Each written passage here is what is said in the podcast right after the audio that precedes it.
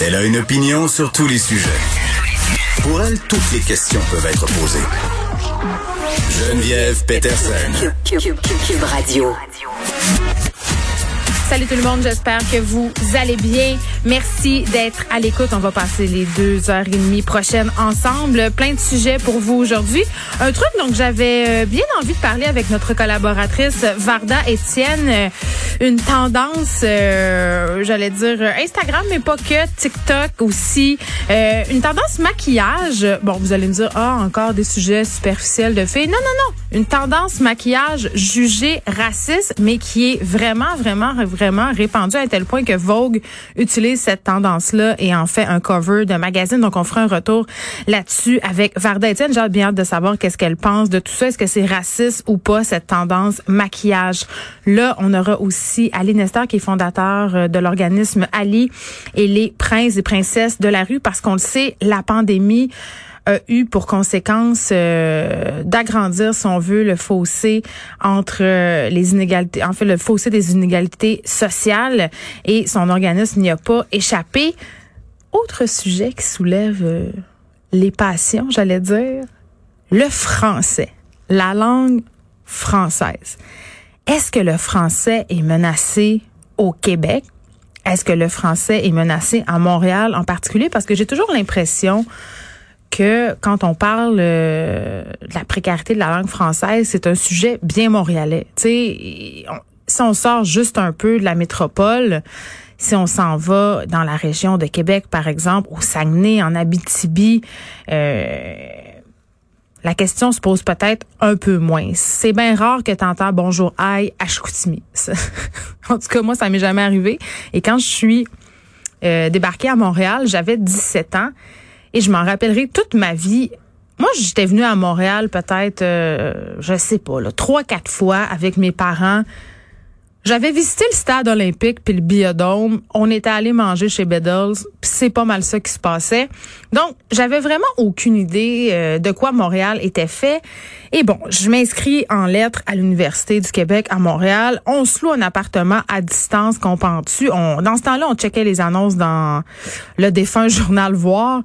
On s'était pogné un 6,5 à 1200 pièces. C'est cher, là. OK? Ça fait quand même longtemps, là. C'était en 2001. Sur la rue du Parc. Et là, quelle ne fut pas ma surprise la première fois que je suis sortie faire mes commissions. Euh, je me pointe à la fruiterie et le gars, le propriétaire de la fruiterie qui était un juif. Il y a beaucoup d'acidiques dans ce coin-là, évidemment. Sur la rue du Parc, dans le coin du Myland, près de la rue Bernard.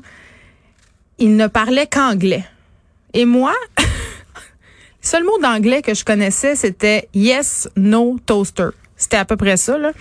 Donc, j'ai eu, pour ainsi dire, un choc culturel à plusieurs niveaux, mais ma réaction, ça n'a pas été de sentir que mon français était menacé, de sentir que ma langue était en péril. J'ai eu envie de m'intéresser justement à à cette mixité-là, euh, à cette culture-là qui s'en vient de plus en plus métissée parce qu'on consomme aussi une culture euh, globale. Ça a des bons et des mauvais côtés. C'est tant que quand j'entends tout ce débat sur la langue française, je me demande si on est en train de capoter pour rien. C'est-à-dire, est-ce que notre langue française est si en péril que ça? Est-ce qu'on est tout simplement pas en train justement euh, d'assister à une espèce de métissage? Pas qu'on va perdre notre langue puis qu'elle va se transformer. Je suis pas en train de dire que je veux qu'on parle franglais. Mais force est d'admettre que euh, de plus en plus, la, pluralité, elle est là, elle fait partie de nos vies. Et ça fait c'est peut-être aussi générationnel, je le sais pas, parce qu'à chaque fois que, que j'écris une chronique dans le journal de Montréal, euh, c'est vraiment immanquable. J'ai quatre ou cinq courriels de lecteurs qui soulignent mes anglicismes, qui soulignent euh, que j'ai utilisé des mots complètement anglais alors a des équivalents français. Et souvent, je prends la peine de leur répondre en leur expliquant que c'est un choix, un choix éditorial et que c'est comme ça que moi j'écris. Par ailleurs, je serais capable d'écrire un, texte en parfait français. Je pense que ça aussi, c'est important. Ma mère me dit quelque chose de très, très... Euh, qui m'est toujours resté en tête, en fait. À un moment donné, euh, quand j'étais petite, on a déménagé à Jonquière. Et puis, euh, dans la rue, il y avait un petit bum. Puis ce petit bum-là, il parlait mal. Fait qu'à un moment donné, je suis arrivée chez nous, puis j'ai dit à ma mère je sais pas, j'ai parlé mal et ma mère me dit mais écoute, c'est pas comme ça qu'on parle. Puis là, moi j'ai répondu à ma mère ben là, c'est comme ça qu'il parle lui dans rue mon ami.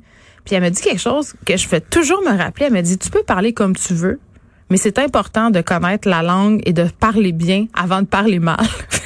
le rapprochement, ce que je, fais, c'est c'est important d'enseigner le français, c'est important de la chérir cette langue-là, c'est important de la protéger, mais euh, à un moment donné, il faut pas toujours se sentir menacé. Mais je sais que c'est un débat euh, qui est éternel et que ça fait dresser les cheveux sur la tête à plusieurs personnes de m'entendre dire ça, mais on va en parler aujourd'hui à l'émission.